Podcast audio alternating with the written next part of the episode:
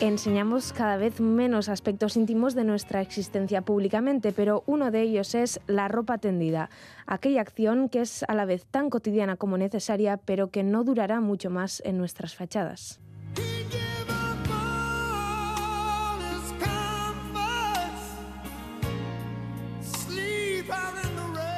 La ropa tendida significa que la gente que habita en las casas tras las fachadas ha trabajado o sudado o simplemente vivido y que llegó la hora de lavar la ropa y después tenderla.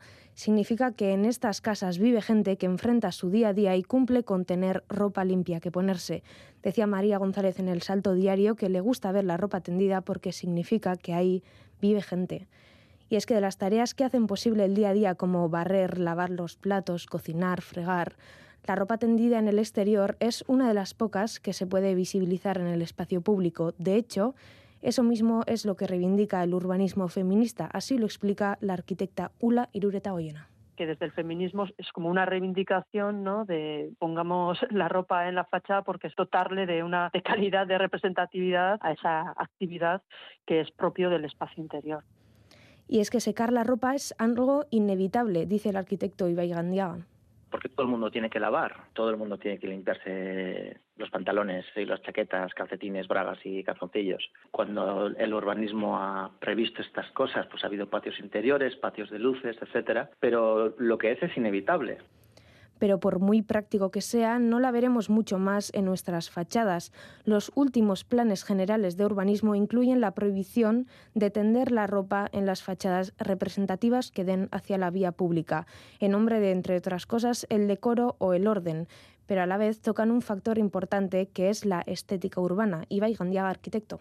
Alguien pensó que no era decoroso y que además no respondía al orden social que requería la ciudad de la democracia liberal. No son pocas veces en las que los proyectos arquitectónicos se encuentran con verdaderos quebraderos de cabeza porque, por ejemplo, se ha segregado una vivienda y se tiene que sacar un tendedero que no puede sacarse a vía pública. Nosotros balcones hacia adentro siempre podríamos hacer, pero claro, en nuestro esquema mental eso es perder espacio para nada. En algunos casos, cuando son pisos, piezas de 56 metros cuadrados, evidentemente, pues igual te puede poner en peligro que tengas una habitación más. También tengo que reconocer que habría que ordenar eso de alguna manera, pero no desde luego haciendo una prohibición tal y como estamos viendo en algunos planes, sino reconociendo que los trabajos de cuidado son necesarios y tienen que estar totalmente visibilizados.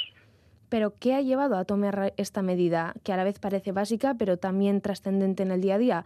La responsable de urbanismo del Ayuntamiento de Basauri, Nerea Rentería, ha dado esta razón atendiendo a criterios estéticos. En diciembre de 2020 aprobamos el Plan General de Ordenación Urbana y hay un artículo que recoge eh, cómo tienen que ser los tendederos en nuestro municipio. ¿no? Eh, esto es aplicable sobre todo a nueva vivienda, porque claro, toda la vivienda que tenemos existente tampoco le podemos exigir que ponga unos cubretendederos. Creemos que estéticamente queda más bonito el que la ropa esté tendida donde no se, donde no se vea.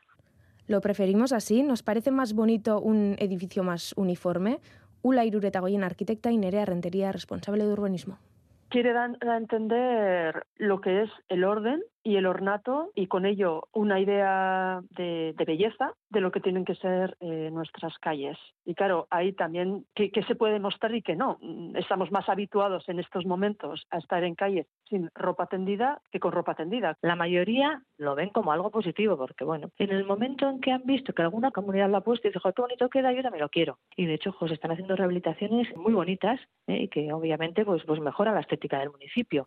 Cada uno y cada una tendrá su opinión personal, pero Mari Carmen González y Aini Berrotarán, vecinas de Pasay de lo tienen claro, tienden a la calle porque la ropa se seca antes al aire y porque es la manera más económica de hacerlo si hace buen tiempo yendo en la calle porque tengo una orientación muy buena y se me seca la ropa muy rápido y de otra forma tendría que recurrir a secadora, que también es una opción buena, pero bueno, no es tan económica, sí que queda más bonito que no haya ropa tendida, está claro, pero bueno, al final el día a día y, la vida de la gente es la que es, o sea, hay que limpiar la ropa, hay que secarla y de forma más, más económica posible. La luz está cada vez más cara, pero no nos dejan tender en la calle, entonces ¿cómo, cómo hacemos? Me prima a mí, por ejemplo, más la practicidad o la economía de la gente de que lo que es la estética. La estética es muy bonita, sí, pero bueno, que hay que vivir. O sea, de la estética no vivimos. Cuando se hicieron los balcones están puestos ya, ya los barrotes y todo para poner la ropa colgando. Hay que seguir teniendo la calle. Yo, por ejemplo, en la parte de atrás a mí no, no se me secaría. Donde ponemos, pues bien, o sea, ponemos todos igual y bien.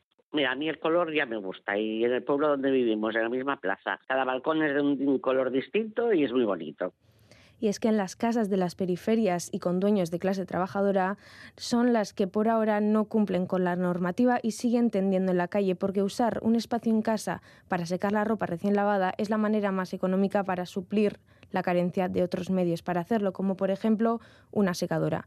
Y Lureta Goyena resalta la importancia de las clases sociales en todo esto al espacio que uno pueda tener en la casa, ¿no? pues que te obligan que sea para atender, cuando quizás esa función podría ser asumida por la fachada. Y por eso decía que también es una cuestión de, clase, que el imaginario de un pueblo o el imaginario de algunas periferias nos viene con el sonido de pájaros, con olor a lentejas y con la ropa tendida. Y esta idea de representatividad, de la, o que la fachada tiene que representar algo, está eliminando los cuidados o una parte pues, más humana que antes formaba parte del exterior de la fachada y que ahora, pues por una concepción de representatividad y de estética, se considera dañina o por eso se relega al interior donde nadie lo ve.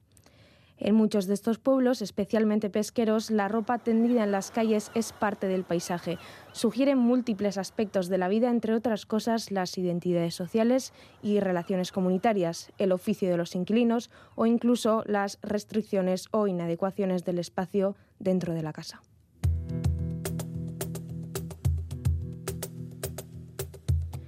En definitiva, tan necesario es tender la ropa que tenemos que hacerle hueco en nuestros hogares.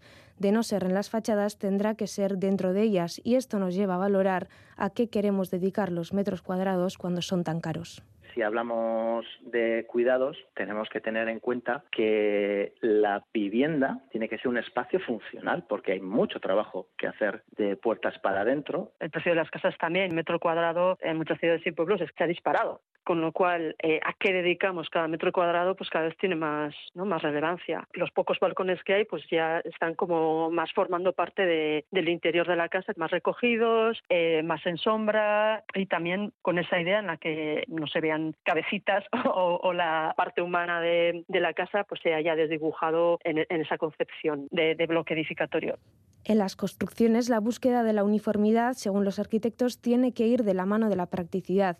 Los espacios deberían ser complementarios y usarse de diferentes maneras, que sean adaptables y tengan versatilidad tenemos que entender que el urbanismo parte de, muchas fuentes distintas, pero una muy importante la tradición europea es las bellas artes. Los proyectos de ciudad se pensaban como obras. La uniformidad también nos sirve para crear un espacio que hemos dicho a nosotros mismos que es bello. Eso no obstante no significa que no podamos transformarlo, que no podamos trabajar sobre esa uniformidad. La identidad de los barrios también se genera enseñando públicamente la actividad del día a día de puertas hacia afuera.